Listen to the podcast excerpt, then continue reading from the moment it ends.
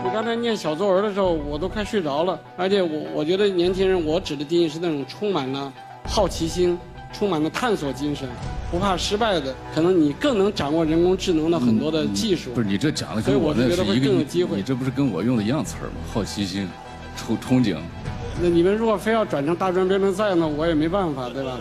区别就是你没写稿子，但是我我写稿子，我足够重视冯仑老师的活动了。都是来谈挺住的，结果就我一个人谈挺住。我认认真真写一篇稿子，完了三老师上来嘻嘻哈哈。我希望明年我我还能见到几位老师，然后呢穿红衣服的，这个这个这个还能见到很重要，穿红衣服的，我对你有点不是很有信心。呃，穿红衣服的，我希望这么长时间的岁月都没有让他的性格变得收敛。我因此我对二零二四年他他性格收敛，我不抱任何希望。但是穿这个保守颜色衣服的，呃，我希望延年益寿，健健康康，长长久久。刚刚的这段对话来自于周鸿祎和程前，这可不是几个朋友在私底下一块去聊天儿，这是在近期一个冯仑主办的圆桌论坛上。圆桌论坛的主题呢叫“挺住才有出路”，二零二三年风马牛年终秀。九零后的网红创业者程前作为主持人和嘉宾，三六零创始人周鸿祎、万科创始人王石和万通集团创始人冯仑三位商业大佬进行了一场对话。本以为是场高端局，没想到却出现了主持人怒怼嘉宾的场面，尤其是后面主持人情绪失控，甚至是指桑骂槐的指责他的性格和诅咒他。年纪轻轻就可以和大佬们沟通商业智慧、商业思维，对于事业正处于上升期的程前来说，这是个非常好的机会。可是没想到啊，不但是没有抓住机会，还狠狠地让自己露了怯。我是麦田新生，今天就想跟你聊聊，当重大场合我们犯了致命错误的时候该怎么办。我们先来看看网友们怎么说。网友们对这个事儿的评论呢？有人说他这个语气，他这个表情，都把无知者无畏演绎到了极致。也有人说周鸿祎的脾气可真好，修养真高。主持人这么抢话，这么不尊重前辈，都还能够一而再、再而三的帮他去打圆场。也有人说白喜欢程前这么久了，终于在直播的时候看出来这个人的素质了，原来这么坏。我们先不说这个人的品质如何、道德如何，不站在这个点上去讨论，因为我也不是程前，不知道人家心里当下是怎么想的。只是从他当下的这个情绪来判断，他确实是非常的愤怒。我们在商学院的课程当中也有研究过愤怒这个情绪。愤怒的情绪本身是我们大脑安全中心拉响的一个警报，是由我们的杏仁核强烈而快速的向我们发出信号的。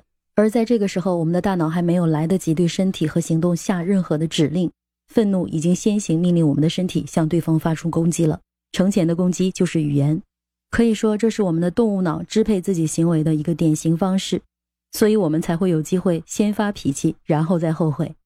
今天我们主要想聊的就是，既然已经发了脾气了，后悔也没有用啊。尤其是年轻人，可能还得在面子上过得去，又在台上这么多人看着，怎么办呢？只能硬刚，所以才会让这个互怼的场面越来越失控，最终变成了咒骂。其实，在重大场合紧张，这是可以理解的。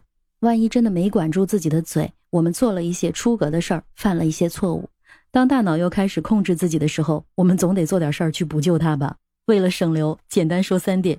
第一个就是，当我们发现自己有情绪的时候，其实最重要的是发现有没有意识到自己当下已经处于情绪当中，我们被自己的杏仁核劫持了。这个在心理学上有一个词叫做“情绪的劫持”。发现情绪是停止犯错的第一步，而不是继续的去硬刚。当我们发现了自己有情绪的时候，我们可以选择继续的无能狂怒，但是也可以让自己的大脑重新控制自己的身体，让自己冷静下来。比如说，让自己深呼吸。给对方一些机会，让他去表达的同时，也让自己快速的思考。注意，在这里不是怼别人的观点，而是思考如何去补救。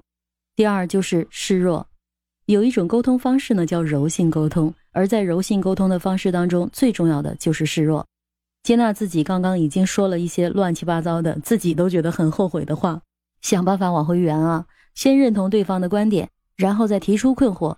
本来你就是年轻人。用年轻人向长辈讨教的方式去跟他继续去探讨，你甚至是可以说：“哎，周老师，我对您这个观点很好奇，哎，我的观点好像跟你完全是相反的，您可不可以展开说说？或者是说，哎，有没有人跟我有共同的感受的？用讨教的心态让沟通加深，同时也可以有不同的碰撞。第三种方式呢，就是向他人求助，作为一个主持人，你有太多的机会向别人求助了，比如说向台下的观众，嗯，周老师的这个观点大家怎么看？认同的举手，或者是说直接求助于台上的另外两位大佬啊，人家也会帮你圆回来的呀。事实上，现场的王石也已经在帮他圆了，周鸿祎也在帮他圆。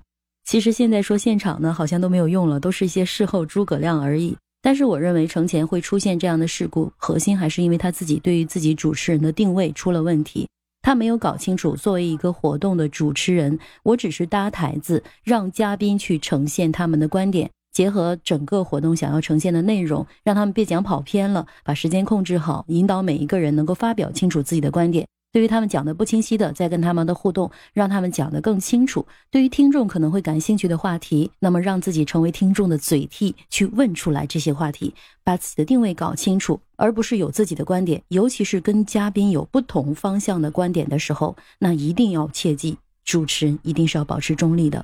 其实事后呢，程前也有出来道歉，周鸿祎也有回应这个道歉，就是这都不是事儿。但是如果这个错犯了就犯了，不进行复盘，那这个亏就真的白吃了。我个人的观点，程前他出现这样的问题，其实不在台上的灵变反应，而是在他内心的想法。由于他自己这两年的发展，从某种程度上来说是膨胀了，就缺乏了对前辈的尊敬和对成功的敬畏。我是麦田新生，关注我，收听更多的成长话题。